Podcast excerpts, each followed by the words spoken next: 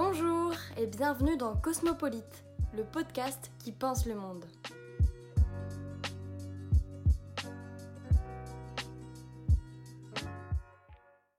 Aujourd'hui, bon après deux mois d'inaction, je m'en excuse sincèrement, je reviens pour vous parler d'un sujet qui m'a longtemps interrogé. C'est de savoir s'il faut travailler pour réussir sa vie. J'ai toujours été intriguée par la notion de travail. En même temps mon pire ennemi, mais aussi mon meilleur ami, je ne sais quelle place tient le travail dans ma vie. Et surtout, y a-t-il un sens à vouloir réussir sa vie? Cette si grande peur généralisée dans notre époque contemporaine de l'échec nous pousse à toujours faire plus pour aller vers cette prétendue réussite.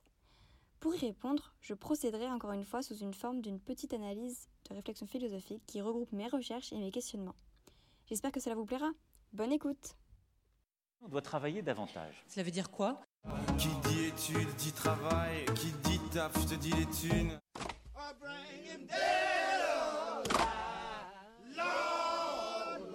Sur le fait qu'il fallait travailler plus longtemps dans notre pays parce que l'espérance de vie s'allonge. Faut travailler, faut travailler, faut travailler C'est ensemble aujourd'hui que nous allons découvrir comment réussir sa vie. Un peuple qui travaille, qui aime le travail et qui trouve sa dignité dans le travail. Comment devenir riche. L'égalité républicaine, cela signifie que celui qui travaille plus doit gagner plus. Pareil qu'il n'y a pas de saut métier, moi je fais des trous dans des billets. Je fais des trous, des petits trous, encore des petits trous. Travailler. Travail. Travail. Travailler. Avoir un travail. Travailler.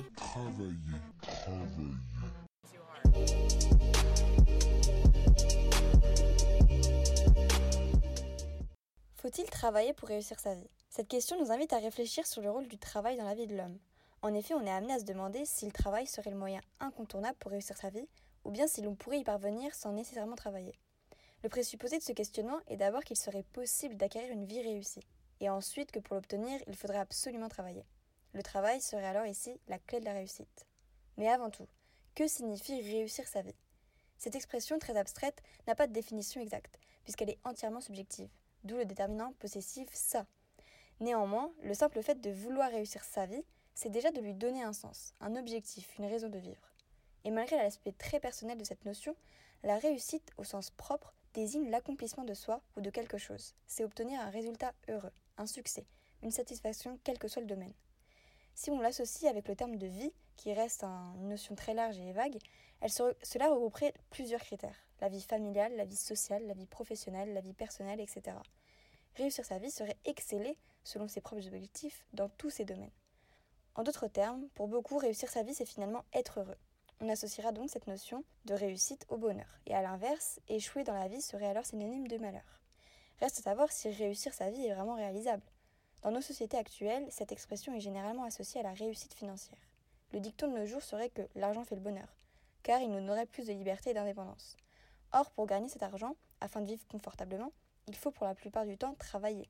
Réussir sa vie serait donc en fait réussir professionnellement. Mais alors, qu'est-ce que travailler? Ce terme renvoie à plusieurs définitions. D'abord, le travail ne se réduit pas qu'au métier comme il est si souvent employé. Le travail regroupe des activités diverses et variées, le travail sur soi, le travail domestique, le travail scolaire, le travail artistique. Et on peut également parler de travail dans le sens où l'homme transforme la nature. Cela se traduit par tout type d'activité qui agit sur l'environnement afin de le modifier, soit pour répondre à des besoins nécessaires à la survie humaine, soit pour réaliser un produit ou un service optionnel, comme un projet artistique ou intellectuel. On peut alors en tirer deux connotations. La plus fréquente est celle négative, là où le travail est systématiquement associé aux contraintes, à l'effort et à la douleur, la corvée. Mais il ne faut pas écarter le fait que tout travail, normalement, conduit à une production et à un résultat. Dans ce contexte-ci, travailler pour réussir sa vie reviendrait à s'efforcer pour obtenir comme récompense une vie réussie, donc être heureux. Mais ne serait-il pas paradoxal de penser qu'une activité qui engendre des souffrances permettrait l'accès au bonheur? Et même à l'inverse, si le travail est si dur, ne perdrions-nous pas notre vie à travailler? Alors le travail serait-il indispensable à la réussite d'une vie? Autrement dit, ici, l'interrogation ne s'arrête pas seulement à savoir si le travail permet de réussir sa vie, mais si le travail est vraiment obligatoire pour la réussir. Ainsi, faut-il travailler pour réussir sa vie, ou bien au contraire fuir le travail qui l'en empêcherait?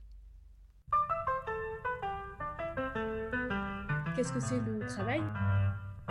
C'est dur de réussir sa vie tout comme de rater sa mort. Le travail ne me fait pas peur. Est-ce pour suivre le schéma imposé par la société ou parce que je me définis par ma profession? Et quelle place dois-je accorder au travail dans l'existence? Je crois au libre choix.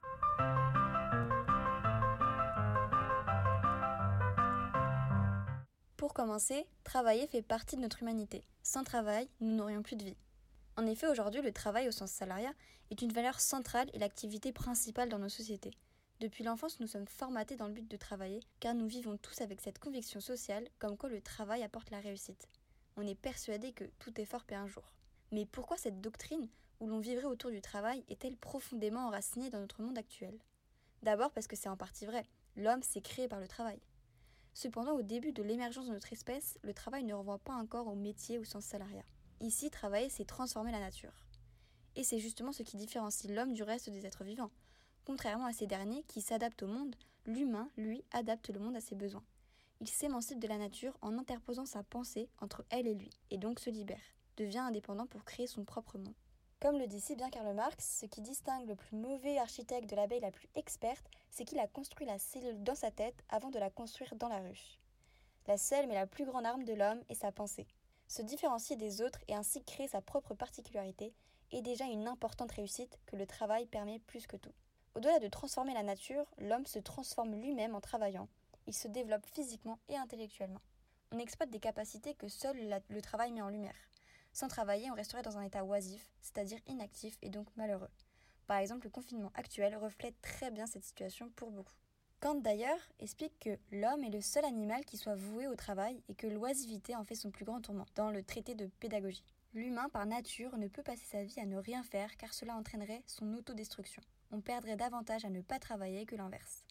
Travailler apporte également une forme de satisfaction. Malgré l'effort, à la fin de sa réalisation, on ressent une sorte de soulagement, de satiété ou de fierté. Le meilleur repos pour lui, pour l'homme, est celui qui suit le travail, disait également Kant.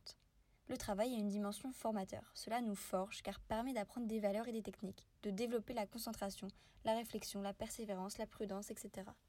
C'est en fait les contraintes du travail qui indirectement nous seraient bénéfiques. Cela se relie finalement à un travail sur soi. Or, réussir sa vie, c'est aussi se construire personnellement. Par conséquent, en nous permettant d'évoluer intérieurement, travailler conduit à la réussite d'une vie. D'autre part, travailler d'une certaine manière nous rend libres, car la liberté n'est pas de faire ce que l'on veut, mais d'avoir la capacité de discipliner ses désirs pour les contrer et donc reprendre le contrôle librement. Le travail permet justement cette discipline, et c'est aussi en souffrant et en nous privant partiellement de notre liberté que l'on comprend d'autant mieux sa valeur et que l'on en prend conscience. Hegel l'illustre clairement dans son œuvre Encyclopédie des sciences philosophiques à travers son allégorie de l'esclave et le maître. Il y démontre que l'esclave, en transformant la nature, se libère de celle-ci, et donc son travail serait libérateur. Hegel va même plus loin, il va jusqu'à dire que l'esclave finit par acquérir plus de liberté que son propre maître, car c'est par la contrainte et la soumission que l'esclave découvre sa vraie valeur. Il s'accomplit et devient autonome. A l'inverse, le maître se rend dépendant de son propre esclave. Vouloir réussir sa vie revient également à se rendre indépendant, maître de notre vie. Ici encore, le travail est l'accès à la liberté, donc à une vie réussie. Toutefois, si l'on en revient au travail au sens salariat, là aussi travailler est le chemin pour réussir. Parce que concrètement, le travail rémunère, et l'argent est une récompense cumulative. Ainsi, on en revient l'argent fait le bonheur, puisque plus on aurait d'argent, plus on pourrait se satisfaire et vivre convenablement, voire confortablement. Le luxe actuel est de pouvoir ne plus s'en soucier. Le moyen financier est également une forme de liberté, de succès et de gloire, qui aboutirait à une vie riche, donc une vie réussie. Or, pour y parvenir, il faut travailler. Il y aurait aussi le fait de se sentir utile, le besoin de reconnaissance. Le travail permettrait de nous épanouir, d'être actifs sur notre environnement, et donc de contribuer à quelque chose. Ainsi, de donner un sens à notre existence. La volonté de réussir sa vie, c'est avoir un objectif, et c'est par le travail qu'on se le donne. Il est une voie royale vers sa réalisation. La réussite ne tombe pas du ciel. Il faut forcément y travailler et la construire, la provoquer. En fait, le travail est tout simplement nécessaire pour réussir sa vie, car quelle que soit la forme qu'il prenne, travailler nous donne un objectif. C'est ce qui non seulement nous maintient en vie, car l'homme sans but va vers sa perte, mais en plus c'est ce qui nous permet de nous dépasser, de rythmer notre vie, de se développer et ainsi aller vers la réussite, le bonheur, ce que l'on veut. Quel que soit notre objectif ou sens de vie, c'est-à-dire le critère de réussite, on passe inévitablement par le travail pour y arriver. Travailler fait partie du cheminement qui mène à la réussite, à un accomplissement. En ce sens, on pourrait dire que le travail est donc un moyen indispensable pour réussir sa vie. La valeur travail. Du droit du travail. La fête du travail. Loi travail. La valeur du travail. Nous sommes un peuple qui travaille. Travail. Seulement, faut-il pour autant s'acharner au travail dans le seul but de réussir sa vie? Travailler excessivement ne pourrait-il pas par la même occasion nous détruire? Le travail a ses limites et serait une activité à double tranchant. Then they expect you to pick a career When you can't really function, you're so full of fear A working class hero is something to be Pour euh, lutter contre le travail qui est un fléau, La croissance et l'emploi. Comment vous dire? Ras-le-bol. Je, je- je veux le dire parce que je le crois du fond de mon cœur. Pourquoi continuer de travailler? Si on ne veut pas travailler Je le comprends parfaitement bien. Travailler tous les matins, nous n'en voyons toujours pas l'utilité. Au contraire. Le travail, ça ne sert pas à grand chose. Retrouver un travail, ça va être ça le plus difficile. Bien sûr, moi je, je vis ça comme un, comme un drame. Mais je travaille, simplement, ça ne m'intéresse pas. Donc j'en ai marre. Il faut dire la vérité aux Français. La vérité, c'est que l'emploi, c'est un scandale, c'est le fléau. Le problème de la France, c'est le travail. C'est un projet mortifère qui donne une valeur relative à l'homme.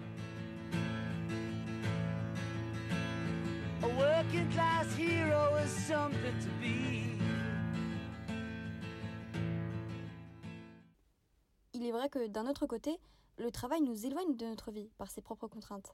En effet, travailler comporte deux dimensions contraires, car si cela fait partie de notre humanité, ce n'est pas pour autant que l'homme doit se résumer uniquement au travail. Poussé à l'extrême, le travail deviendrait destructeur.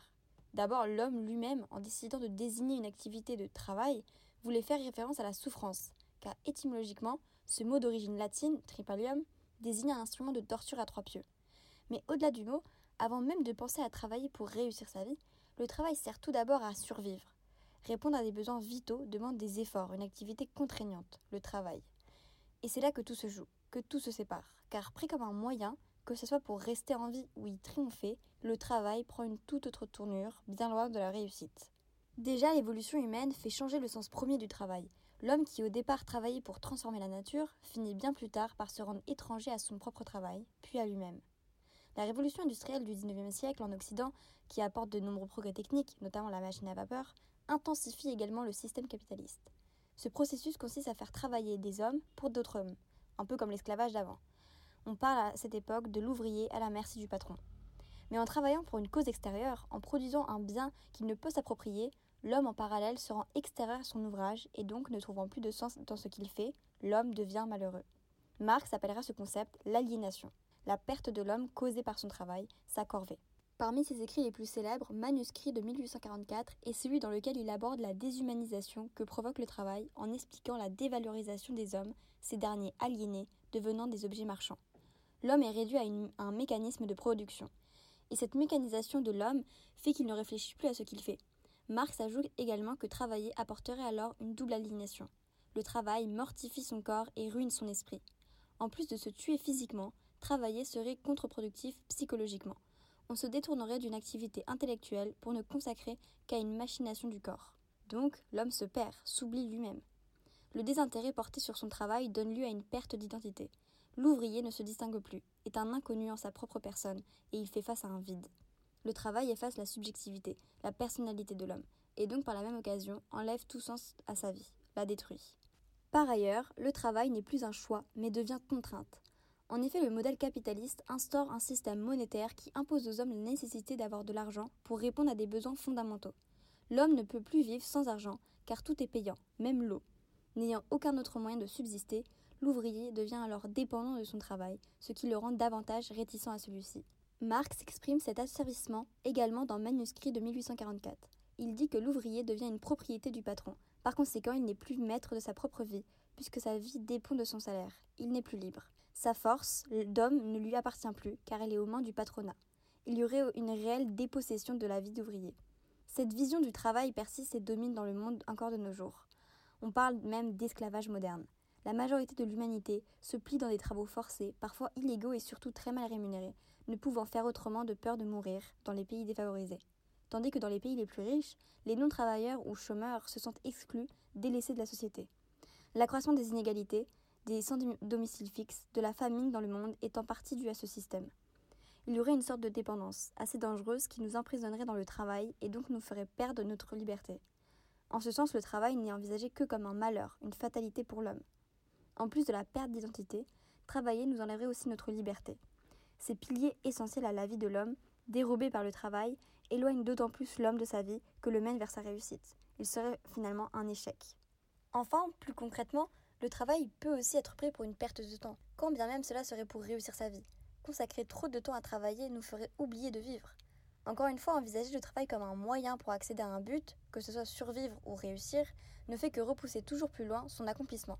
On ne trouverait donc aucune satisfaction dans le travail en lui-même, puisqu'il se réduirait à une seule finalité, le gain apporté après l'effort.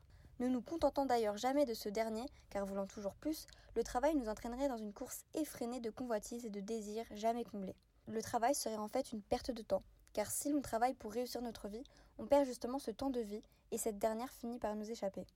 Comme le dit Eli Wallach dans le film Le bon, la butte et le truand, Si on travaille pour gagner sa vie, pourquoi se tuer au travail? Au final on arrive à la fin de notre vie sans jamais l'avoir vécu et encore moins réussi, car trop occupé à y travailler. On aurait tout à perdre dans le travail, notre temps, notre liberté, notre vie. Il ne faudrait donc pas travailler pour réussir sa vie, puisque cela aboutirait à une contradiction. Il y aurait alors plus d'intérêt à fuir le travail pour la réussir. Le projet de loi travail, on l'a lu. Ça nous a pas plu. Alors je le dis, parce que c'est la vérité. Il ne faut pas travailler. Les générations Y veulent travailler, parfois la nuit, parfois le week-end. Eh bien, ça fait peur. On n'est pas aux pièces. Quittez votre boulot avant qu'il ne vous tue. Mais le travail est-il le vrai problème? Ne pas travailler du tout ne nous rendrait pas non plus heureux. Alors réussir sa vie, est-ce vraiment réalisable? Et bien au-delà de savoir si c'est possible ou de comment la réussir, la vie n'a-t-elle que pour but ou comme finalité ultime sa propre réussite? Sommes-nous en vie seulement pour courir après le succès et la réussite? Finalement, il faudrait redonner un sens au terme même de réussite et de travail dans la vie d'un homme.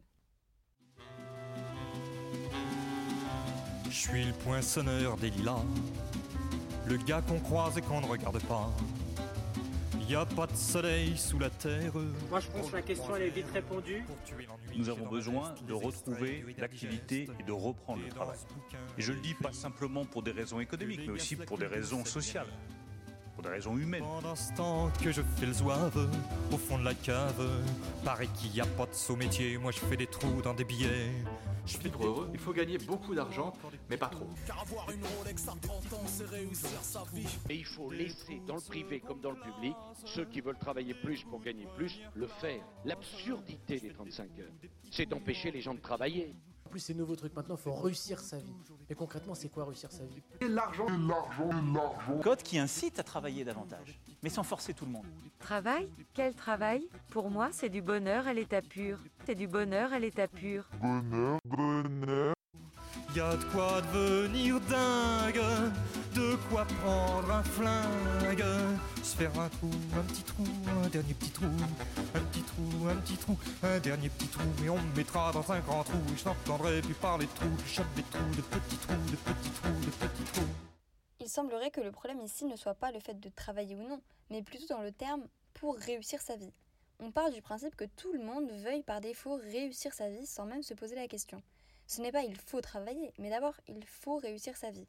On cherche un moyen, une recette ou une formule magique qui mènerait forcément à la réussite. Il y a effectivement un paradoxe quand on parle de réussir sa vie. D'abord par son caractère fini, car réussir veut avant tout désigner un accomplissement, une terminaison, et donc dire que l'on a réussi sa vie reviendra à parler à la fin de sa vie. Il y a donc déjà un non-sens, puisqu'on ne cherche pas sa mort, enfin la finir, mais tout simplement la vivre. Cependant, au-delà de cette incohérence, il y a aussi une idée paradoxale derrière. Penser que le sens de toute vie est destiné à vouloir réussir serait considérer que la vie pourrait être un échec, car vouloir réussir, c'est aussi envisager l'échec. Or, être en vie, au fond, c'est déjà une réussite. La vie en elle-même, en nous donnant cette chance, ne peut pas être un échec. Alors, vouloir réussir sa vie, c'est en réalité avoir une vision négative de la vie, parce que être en vie ne serait pas suffisant, on serait malheureux, et il faudrait donc à tout prix la réussir pour être heureux. Penser ainsi, ce n'est pas savoir reconnaître ni mesurer sa valeur, mais c'est surtout ne pas savoir vivre tout court. Vivre pour réussir sa vie mènerait à un cercle vicieux, car c'est une perpétuelle course au bonheur sans jamais l'atteindre. C'est un effort vain. Ainsi, on perdrait notre vie à la gagner ou à vouloir la réussir. La contradiction viendrait de l'association mécanique de la réussite au bonheur. Car si en effet tout homme cherche inévitablement à être heureux dans sa vie, Et cela peut se justifier simplement, très simplement. Par exemple, Pascal dit que même le suicide est un acte visant le bonheur. L'homme malheureux en vie y met fin et donc cherche le bonheur en dehors de la vie. Bref, donc je disais que même si tout homme cherche inévitablement à être heureux, ce n'est pas pour autant que tout le monde doit obligatoirement réussir pour accéder au bonheur.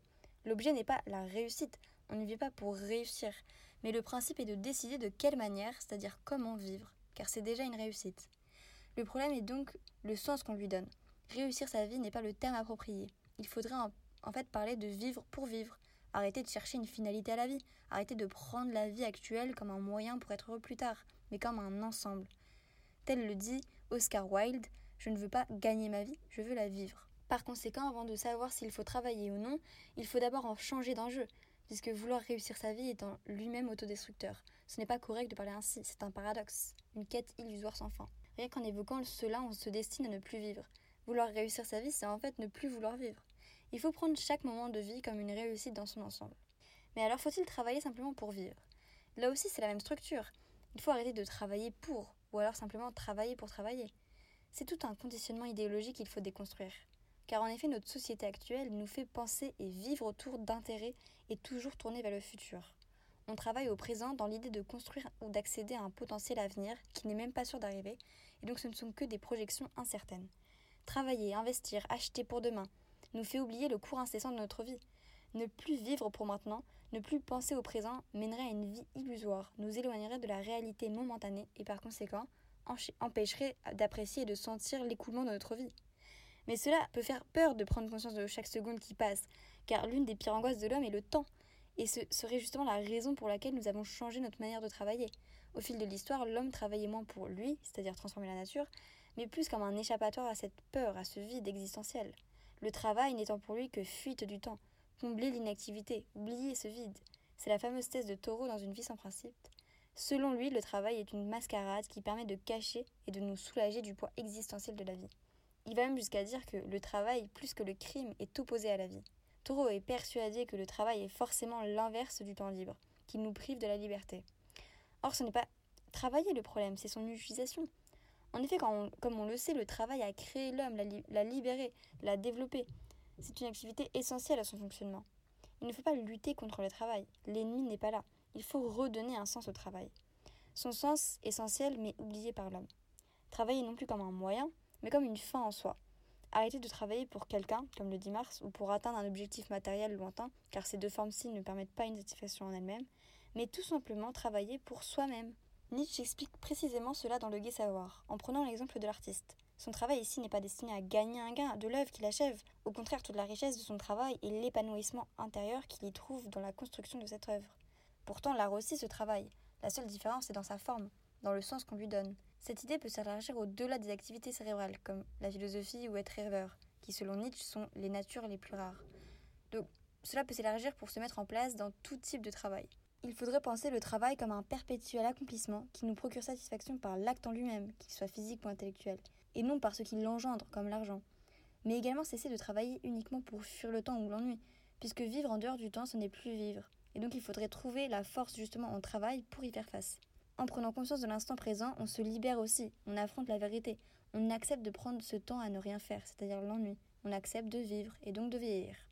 Ce n'est pas pour autant qu'il faut réduire le travail qu'à une pensée du maintenant ou de l'oisiveté. Il faut savoir trouver cet équilibre entre présent et avenir. Travailler sur des projets qui construisent notre vie tout en mesurant notre temporalité. Revenir au présent. En dehors de travailler avec le présent, on pourrait aussi dire que il faudrait retourner vers un travail avec la nature, ce qui a été de très longtemps oublié.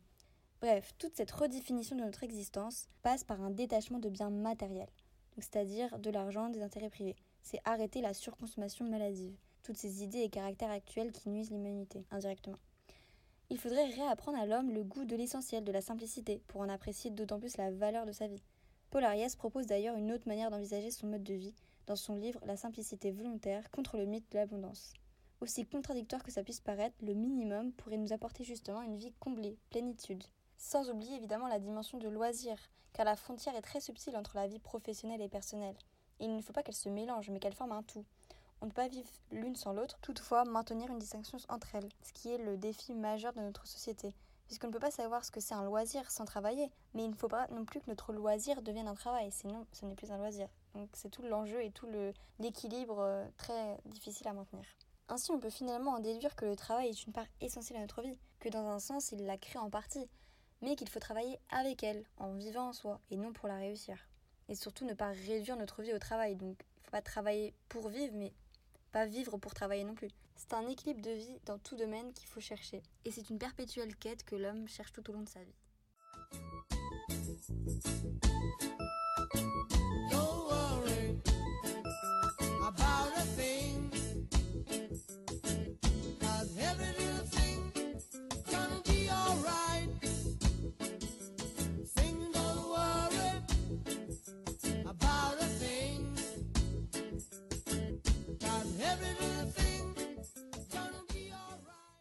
Pour conclure, on pourrait en finir avec l'impératif de Kant dans Les fondements de la métaphysique des mœurs, quand il dit Agis de telle sorte que tu traites l'humanité comme une fin et non jamais comme un moyen. Ici, il ne faudrait pas prendre le travail comme un moyen, mais, comme dit Kant, comme une fin. Donc il ne faut pas travailler pour réussir sa vie, mais en réalité, travailler, c'est déjà réussir sa vie. Il faudrait donc prendre le travail comme une réussite en soi, et ne pas chercher ailleurs plus tard. Créer maintenant. Et si je devais finir sur une, sur une phrase, je dirais tout simplement que vivre, c'est déjà une réussite en soi. Donc profitez. Donc voilà, j'ai fini de traiter ce sujet. Et d'ailleurs, j'aimerais, pour refaire ce sujet, euh, parler du concept de sociologique là, de la mobilité sociale. Parce qu'en fait, je l'ai fait il n'y a pas très longtemps euh, en cours là, de, SES. Et ça m'a frappé parce que bon, j'avais aucune connaissance, aucune notion de ça. Mais je trouve ça super, enfin horrible, enfin pas horrible, mais trop, euh, je sais pas comment dire, mais stigmatisant comme concept. Parce qu'en gros, c'est de la mobilité sociale, ça repose sur le fait que il y a clairement un jugement de valeur dès le départ, puisque je sais pas qui l'a inventé, mais en tout cas en sociologie, on part du principe que c'est pour étudier euh, comment dire l'évolution de, de la société et des, donc des classes socio-professionnelles, donc ça repose uniquement sur la, profession, donc le travail. Et en gros, on dit, enfin on juge les personnes en disant par rapport à, leurs parents ou par rapport à, enfin bref, on leur met un, classement social. Donc déjà rien que ça, le principe, je le trouve assez euh, assez fort, quoi, violent. Et donc, on met les gens dans des catégories et dans des cases en disant Ah, tiens, par rapport à ton père, toi, tu es en, tu es en mobilité ascendante ou euh, descendante.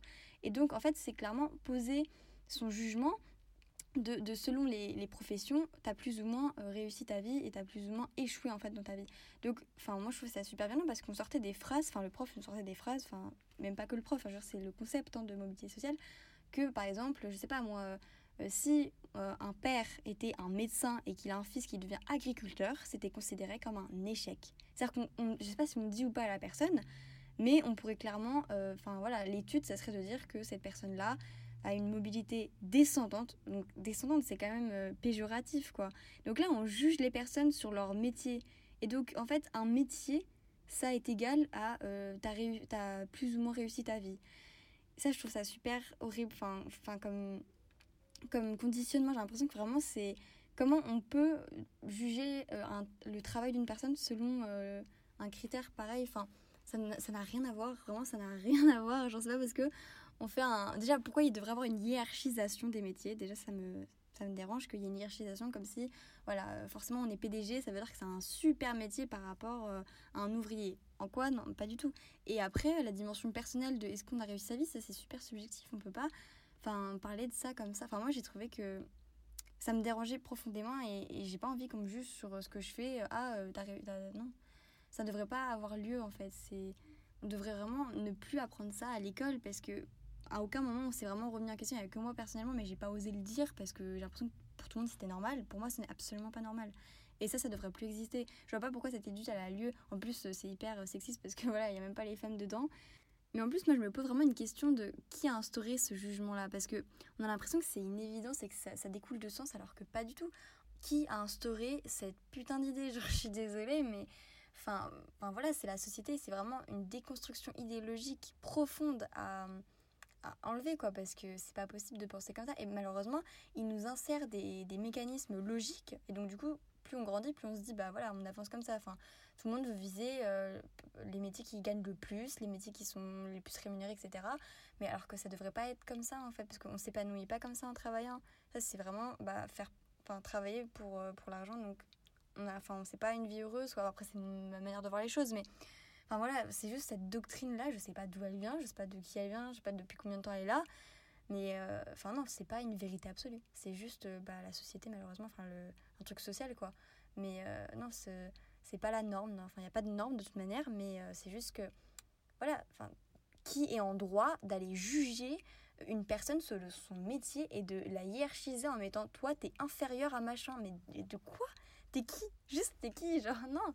Désolée je m'énerve toute seule mais c'est juste la société comment elle est faite. Enfin parfois il y a vraiment des choses où je me dis mais ça devrait pas être comme ça donc c'est super triste et si on peut changer ça donc c'est pour ça que mon podcast est là c'est pour un peu vous faire enfin essayer de faire réfléchir et de faire émerger des nouvelles idées pour en fait dépasser ça et se dire mais on a on n'a plus en, en être là parce que ça c'est pas normal et on devrait juste laisser les gens faire ce qu'ils veulent et, et choisir leur métier, pas forcément selon un, salaire ou une rémunération, mais juste vraiment par leur envie. Et j'ai l'impression que c'est de moins en moins comme ça, malheureusement. Et même là, je suis en terminale, je peux très bien le voir euh, concrètement. Enfin, là, on nous parle que de métier et tout le monde, euh, voilà, faire des études des économies. Et je peux comprendre qu'on peut aimer l'économie, mais derrière, c'est vraiment parce que voilà, on veut euh, s'assurer un truc financier. Et, et je trouve ça vraiment triste dans notre génération de, de toujours euh, viser ça, quoi, parce que moi, c'est absolument pas ce que je vise. Bon, voilà, c'est personnel. hein. Et si j'avais vraiment une chose à rajouter ou, ou un truc que vous voudrez retenir, c'est essayer de trouver en tout cas un sens dans ce que vous faites tout le temps. Enfin, pas tout le temps, parce que non, dans l'art, il n'y a pas de sens. Mais ce que je veux dire, c'est que. Enfin, ne- n'essayez pas de trouver un métier. Enfin, après, c'est vraiment ma manière de voir. hein, voilà, pas à prendre encore une fois comme vérité, mais c'est pas faut chercher un métier pour le, encore une fois l'argent même si malheureusement c'est de plus en plus comme ça mais trouver un métier parce qu'on on sait ce qu'on fait et on trouve du sens dans ce que- dans ce qu'on fait dans ce qu'on travaille dans ce qu'on crée tous les jours. De vraiment avoir ce c'est peut-être euh, débile enfin ou euh, très euh, naïf mais genre je veux dire voilà se, se réveiller chaque jour et se dire putain je sais pourquoi je suis là je sais vraiment ce que je fais et je suis heureux de le faire et je m'épanouis et chaque jour est un putain de jour. Donc voilà, vraiment profiter parce que, encore une fois, tout peut, euh, tout peut arriver à tout moment. Genre, on peut mourir demain, donc ça sert à rien de se projeter dans des dizaines d'années. Enfin, vivez maintenant à l'heure actuelle et, et surtout, comprenez pourquoi vous faites ça. Enfin, n'arrivez pas un jour juste où vous dire pourquoi je suis là et pourquoi je fais ça et pourquoi j'ai raté ma vie. Non, c'est horrible. Genre, voilà, essayez qu'il y a un sens. Je trouve que le sens, il apporte beaucoup de choses. En tout cas, moi, ça m'aide énormément. Même là, je trouve, enfin, je trouve un sens dans ce que je fais, même en faisant des podcasts. Et je trouve ça juste incroyable. Et moi, je, m'épanouis énormément en faisant ça. Donc voilà, j'aimerais que ce podcast puisse peut-être faire avancer les choses. Donc, participer à l'émergence de- d'idées, de, de réflexions collectives. Donc, voilà, je suis très contente de faire ce podcast. Donc, euh, je vous embrasse bien fort et vous dis à très bientôt pour de nouveaux podcasts sur Cosmopolite.